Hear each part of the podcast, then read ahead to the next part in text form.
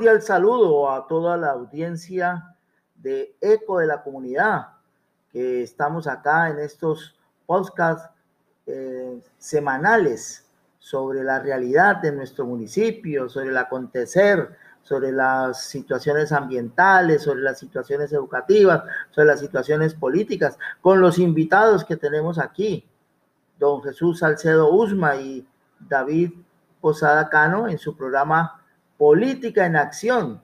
Nos comentan sobre esta realidad que está viviendo en este momento la región. Así que vamos con estos amigos que cordialmente los hemos invitado.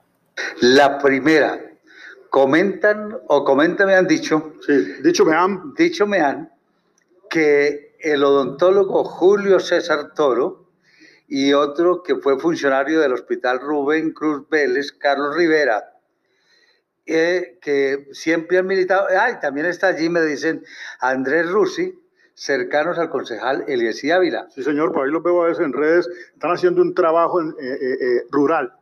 Pero el, comentario es que dicen que están armando tolda aparte del concejal Eliezer Ávila. Se abren. Se abren. O sea, empiezan a moverse otra serie de aspiraciones en el municipio de Tuluá. Raro porque digamos que les fue bien con el IESI en el pasado cuatrenio. Claro, tuvieron todo el manejo en, la, en el hospital Rubén Cruz Vélez y entonces la pregunta a uno, eh, mi estimado amigo y oyentes, es... Eh, eh, ¿será que cuando lo tratan a uno bien le da por irse? Sí, porque uno fue gerente y a los otros dos eran contratistas y la vida les cambió. Y de mucha, y de mucha cercanía. Bueno, otra noticia está muy positiva, especialmente para los docentes, don Carlos Valencia, don Carlos Mario Gómez Beitia. Se ha invitado por parte de la Unidad Central del Valle del Cauca un experto internacional en educación que va a dictar una conferencia sobre eh, la construcción del plan de desarrollo en la Unidad Central del Valle del Cauca. Este hombre, David, pues eh, invitado para este viernes a las 10 eh, de la mañana, una conferencia allí en la UCEBA, y el título de la conferencia es ¿Cuál es el rol de la pedagogía transformativa ante el cambio del paradigma post-pandemia? El doctor Giovanni Marcello La Francesco Villegas. Ese es el conferencista. El conferencista, un hombre conferencista, catedrático en varias universidades del país. Doña Erika Gómez, que es la jefe de comunicaciones de la UCEB, nos ha dicho pues que es un hombre con uh, un gran recorrido académico, importantísimo pues para quienes están interesados en estos temas, don Eiber Rivera, que le gusta también la cátedra. Sí, señor. Y me parece que de a poco la UCEBA en este nuevo periodo, bajo la rectoría de Juan Carlos Riago, comienza a jugar papel importante en, la vida de estos municipios eh, centro norte vallecucanos con este tipo de propuestas. No, sabemos que el señor Juan Carlos Urriago ha sido docente de la UCEBA y cuando aspiró precisamente a la rectoría, porque tenía bien leído cuáles son las expectativas de la juventud de los que aspiran a formarse allí en la Unidad Central del Valle del Cauca. Porque una de las críticas que siempre se le decía a la UCEBA es que iba en contravía del desarrollo de los municipios de la región. Correcto, pero bueno, eh, eh, esto es la parte positiva que se va dando en, la nueva orientación del alma mater turbeña. Sí, señor. Muy bien. Entonces, felicitaciones por este eh, mm, conferencista que tendremos el día viernes en el marco de la construcción de planes de desarrollo. Sí, señor. Bueno, otra noticia, otra chiva. el abogado Fernando Urrea Tegüen Sí, por ahí me llamó en estos días y le volví la llamada y me dijo que se ha equivocado. Dice que va a volver a presentar eh, candidatura, va a presentar una persona como candidato al Consejo. Eh, Jorman, Jorman Piedradita fue... el, el, candidato pasado. Que es pariente, ¿no? Eso dice. Son parientes. Obtuvo 1.075 votos. Nos han dicho que una de las eh, posibilidades es volver a presentar el nombre de Jorman Piedradita o alguna otra opción. Pero lo que sí tienen definido allí en esa organización es que no van a ir en la lista del partido de la U, del movimiento Nueva Generación. O sea, oficializa su salida. Eh, de pronto no de la ida del movimiento, pero va, a ocurrir lo que se pretendió hacer en la pasada campaña que se querían escribir por la ASI, así estuvieran en el movimiento, en el movimiento de la exgobernadora Dilia Francisca Toro. No irían ahí, porque dicen que es empujar simplemente para que unos pocos lleguen a la corporación edilicia. Vuelve y juega el mismo panorama político ya empieza a darse. Lo que hemos dicho entonces hace rato en este programa, Jesús, que la situación en la U está muy difícil hacia el futuro para armar lista con gente que ya no quiere empujar allí. Y lista y candidatos a corporaciones, porque ahí se ha pasado en algunos casos de lo político a lo personal. No hay buenos amores no han enamorado. No se enamoran. Comen solos, ¿no? Comen solos. Bueno, Wilson Ruiz. ¿Quién es ese? El nuevo ministro de Justicia. Ah, sí, por ahí vi que el presidente nombró nuevo ministro de Justicia y lo publicaron en redes. ¿Usted lo conoce? Eh, no, ese es magistrado, pero es vallecaucano de la ciudad de Cali, pero le voy a dar datos. Le voy a entregar esta información. Vallecaucano de Cali. Que la conoce uno que no es que cuando en Bogotá hablan de, Valle del Cauca solamente hablan de Cali. Sí, creen que el valle va hasta Chipichape. Sí, bueno, entonces nos enteramos que este señor Wilson Ruiz, eh, su hermana, es muy cercana al diputado Juan Carlos Rengifo Arboleda y al antropólogo Carlos Valencia. Supimos de una conversación en las últimas horas de estos dos ciudadanos con la hermana del nuevo ministro de Justicia, con quien también tienen cercanía. Pero le doy otro dato sobre este ministro de Justicia.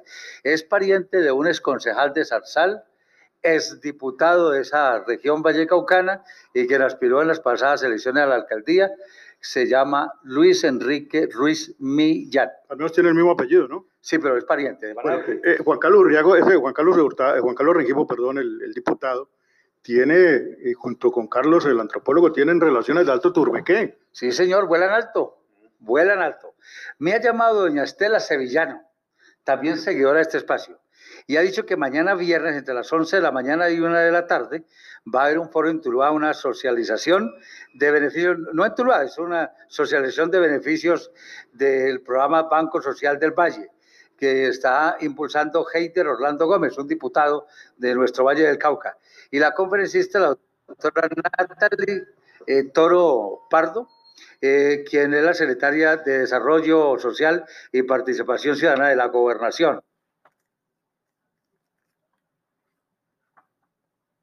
Bueno, aquí seguimos con las impresiones de don Jesús Salcedo Usma y don David Posada Cano en esta resumen que hacemos desde ECO de la comunidad de su programa radial Política en Acción, el cual se transmite también por estas vías, por estas vías de las redes sociales y que está logrando unos excelentes niveles de audiencia. Continuemos pues acá con los amigos Jesús Salcedo Usma y David Posada Cano. Esto es virtual, están eh, convocando especialmente a los concejales. El propósito, hablar de los beneficios y microcréditos para financiar proyectos de carácter productivo, social y sostenible. Esto es en facebook.com slap.hater Gómez. Muy bien. Estela Sevillano es quizá la persona que puede manejar mejor el tema de servicios públicos en Tuluá. Jesús, cualquier reclamo con una entidad de servicios públicos, la gente siempre busca a Estela Sevillano, una eh, dirigente eh, o líder social mejor que tiene unos muy, muy, buenos fundamentos para hacer reclamos ante las entidades prestadoras de servicios públicos. Bueno, más noticias. Esta semana, el martes, si no estoy mal, eh, me encontré a Miller, a Miller efectivamente Carecartón, sentado en manteles allá en el restaurante de la cabaña de don Giovanni Morán. ¿Pegándole al sancocho gallina? Sí, allá estaba invitado. No sé si es que está haciendo relaciones políticas, porque allí a la cabaña va mucho dirigente político. O a lo mejor Divio le habrá dado algún tiquete a que fuera allá a la cabaña. De pronto le ha hecho reserva mensual allá para que almuerce eh, a nombre de Divier Velázquez, eh, asesor aquí de la alcaldía de Tuluá. Oiga, apareció el ANDA. ¿Dónde estaba? Me dijo don Carlos Mario Gómez Veite que ANDA corresponde al paso del Santo Sepulcro. Que, que, la del Viernes Santo. Sí, que le corresponde al contador, porque ya no enteramos cuál es el contador público, Walter Opaldo Rojas, y que ese, esa anda está en el directorio del ex candidato al Consejo de Tuluá, Hernando Gordillo. O sea, la, pasó, pasó al frente. Pasó al frente, de verdad que ya el cura párroco de San Bartolomé ya sabe dónde está. El alta le queda a tres cuadras de, de, la parroquia. Descansó el párroco. Sí. Bueno, hay otro zarzaleño que lleva 18 años, llegó como asistente al Congreso del excongresista cuando llegó, cuando estuvo en la Cámara, Jorge Homero Giraldo, luego fue asistente de Edinson Delgado, el negro de Buenaventura, senador de la República, el negro amable del, Valle del Cauca, Héctor Villafañe, pero culminó esos periodos de el doctor Edinson Delgado y Jorge Homero Giraldo, y él se quedó en el Congreso y es uno de los eh, asesores, tiene muchos contactos con un sinnúmero de congresistas y está gestionando con, con uh, varios uh, funcionarios eh, para traer obras al Valle del Cauca. Héctor Villafañe, otro oyente, otro seguidor nuestro de este espacio. ¿Pero vinculado al Congreso o es de los que patinan allá eh, proyectos eh, en la capital de la República? No, él está vinculado al Congreso, un hombre ya con una larga experiencia, Héctor Villafañe de Satzal. Bueno, hay una lista que va creciendo de aspirantes al Consejo. De Tuluá. Sí, don Harold que ya lo habíamos dicho. Sí, ya lo mencionamos aquí. Jessica Ponce vuelve a aspirar al Consejo. ¿Usted lo hemos dicho también, sí. Bueno, Hernando Gordillo. También. Don Edier Valencia. ¿Van cuatro? Van cuatro. cuatro de los que estuvieron en octubre pasado. Edier Valencia dice que él hizo la campaña sin cuotas burocráticas y que entonces no le mortifica volver a hacer ese mismo ejercicio. ¿Cuáles son los otros aspirantes? Eh, no, hasta el momento tengo estos. No sé si don Edgar Rivera estará volver a aspirar al, al Consejo de Tuluá, pero Seguramente se puede animar. En este momento está eh, vinculado al Instituto Municipal del Deporte. Muy bien, Jesús. ¿Cómo está el tema de personería en el municipio de Tuluá? Ya arrancaron las extras, Jesús. Eh, bueno, este eh, jueves, en la mañana, el alcalde John Jairo Gómez Aguirre instaló las sesiones de la corporación y eh, dos temas fundamentales tocó. Le preocupó la inseguridad en el municipio de Tuluá, 96 víctimas según eh, la estadística que entregó el burgomaestre. Claro que eso es lo tradicional en Tuluá, desgraciadamente. No conocíamos las estadísticas, por ejemplo, del gobierno anterior, más de 400 muertos en los cuatro años, o sea, un promedio de ciento y pico de muertes violentas en el municipio de Tuluá. Y eh, dice que le preocupa mucho también eh, lo que está ocurriendo en la alta montaña turueña. Se han hurtado en los últimos días tres vehículos y el concejal Eliesí Ávila denunció que hay una bandita de jóvenes entre el corregimiento de la Moralia y, y, la, Marina y que han venido cometiendo diversos hurtos. Bueno, y, eh, y, habló al final sobre el decreto que se expidió convocando a esas cinco sesiones extraordinarias. Pero finalmente, David, el tema del Consejo, de la personería municipal. De la personería, pero yo le digo algo allí para rematar. El alcalde la tiró prendida a los concejales muy inteligentemente, el hombre de la experiencia, ¿no? De haber sido ya concejal en ejercicio, de ser ahorita el alcalde, dijo, nos preocupa la seguridad del municipio de Tuluá, pero el problema de Tuluá es de vivienda. Eh, ah, sí, para traer, para traer vivienda, vendiendo las acciones del terminal de transportes de Popayán. La gente no nos olvidemos que en el pasado gobierno se vendieron unas acciones muy rentables, que eran las que se tenía por parte del municipio en la compañía de electricidad. Pero el tema de la personería, insisto, bueno, dicen que hay tres opciones. Una, la de Pedro Ordóñez, que es el que está encabezando. Que es el que dicen que, que, que es el primero es de Zarzal. Es de Zarzal, fue personero de Zarzal, renunció y aspiró a la alcaldía y dicen que después de que salió de la personería presentó algunas demandas eh, de la alcaldesa con, el, con la que él había compartido eh, gobierno. Y por Pero, ahí yo le digo en redes que si, que si lo eligen se va a demanda el municipio. Sí, hay una preocupación porque es que tiene una incapacidad del 85%. O sea, el Estado le dijo al señor Pedro Ordóñez, eh, usted no puede trabajar más y lo pensionaron. Entonces, hay quienes, los jurídicos dicen, si lo eligen, vamos a una demanda, porque si el Estado le dijo que no estaba en capacidad de elaborar, ¿por qué aspira a un cargo como la personería de Tuluá? Esa es la pregunta, ¿por qué aspira si está pensionado? Entonces, y ahí están otras dos opciones, la de Felipe Guevara y el segundo, que es el expersonero de Río Frío, Freddy Sánchez, dos periodos fue personero allí, 11 años como defensor de familia en el Instituto Colombiano de Bienestar Familiar. Y es el más conocido en estos, eh, en estos lados, en esta región, eh, por inclusive los concejales actuales del municipio de Tuluá, tiene buena experiencia y de muy buenos comentarios en redes por parte de la gente que opina. No, porque es que hay gente que dice, no, es que yo soy de tal, eh, de tal parte, es que yo por afectos estoy allí vinculado. No, eh, es que él estudió aquí en la Escuela Tomás Uri de su primaria, secundaria en el Instituto Industrial y egresado como abogado de la Unidad Central del Valle del Cauca. Y los otros dos son unos desconocidos para la región. Pedro Ordóñez es de Zarzal y yo desconozco de verdad de dónde proviene el señor Felipe Guevara. Pero una última chiva. ¿Cuál es? Anticipada. Renuncia a la secretaria de Agricultura de Guadalajara de Buga, de la administración de Julián Rojas.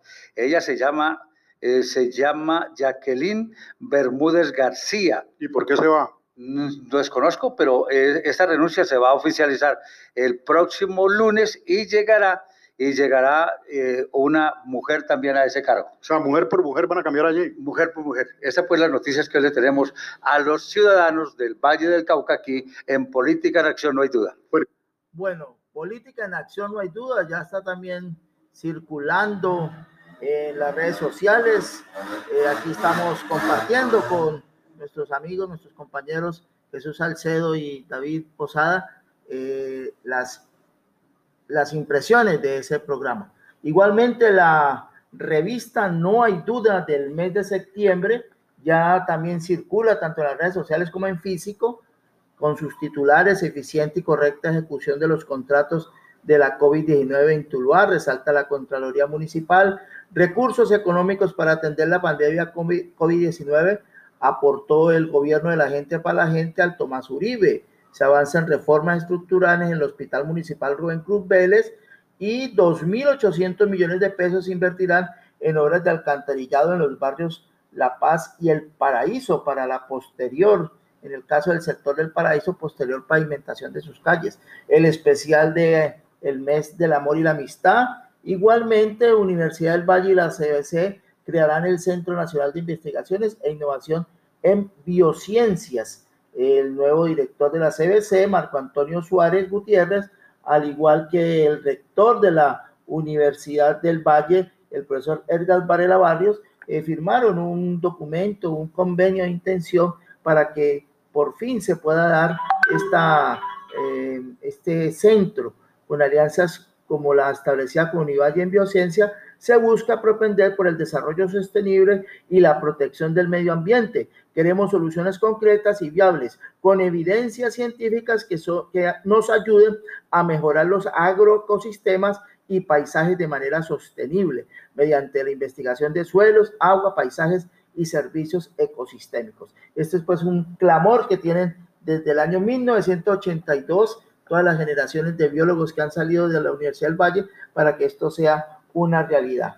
Circula ya también la revista Resiliencia, Salud, Innovación y Liderazgo, adaptación eh, que se 100 líderes del Valle del Cauca que dirige el periodista, el periodista eh, Gildardo Arango y que en su contenido eh, tiene personajes del Valle del Cauca, como el caso del ingeniero industrial y científico Juan Carlos Borrero Plaza, el cual ha hecho un aporte importante en la investigación con la creación de una cabina de esterilización de aerosolización que evita que pacientes contagiados con coronavirus infecten al personal médico. Igualmente en, ese, en esos personajes aparece Juan Camilo Madrid Paz, eh, de la familia eh, de origen de Roldanillo, residenciado en, en Cali, eh, los Madrid Valderrama, este joven hace sus aportes en el campo de la salud.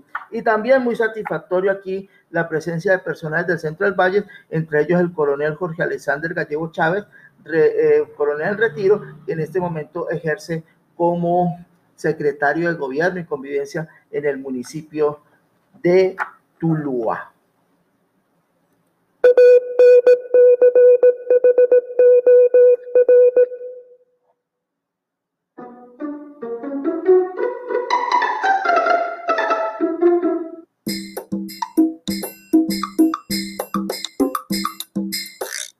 Bueno, muchas gracias a ustedes por compartir estos momentos acá en estos nuevos espacios, en estas nuevas eh, oportunidades que tiene la comunicación para poder llegar a más hogares colombianos, a más hogares tulueños, a más hogares vallecaucanos.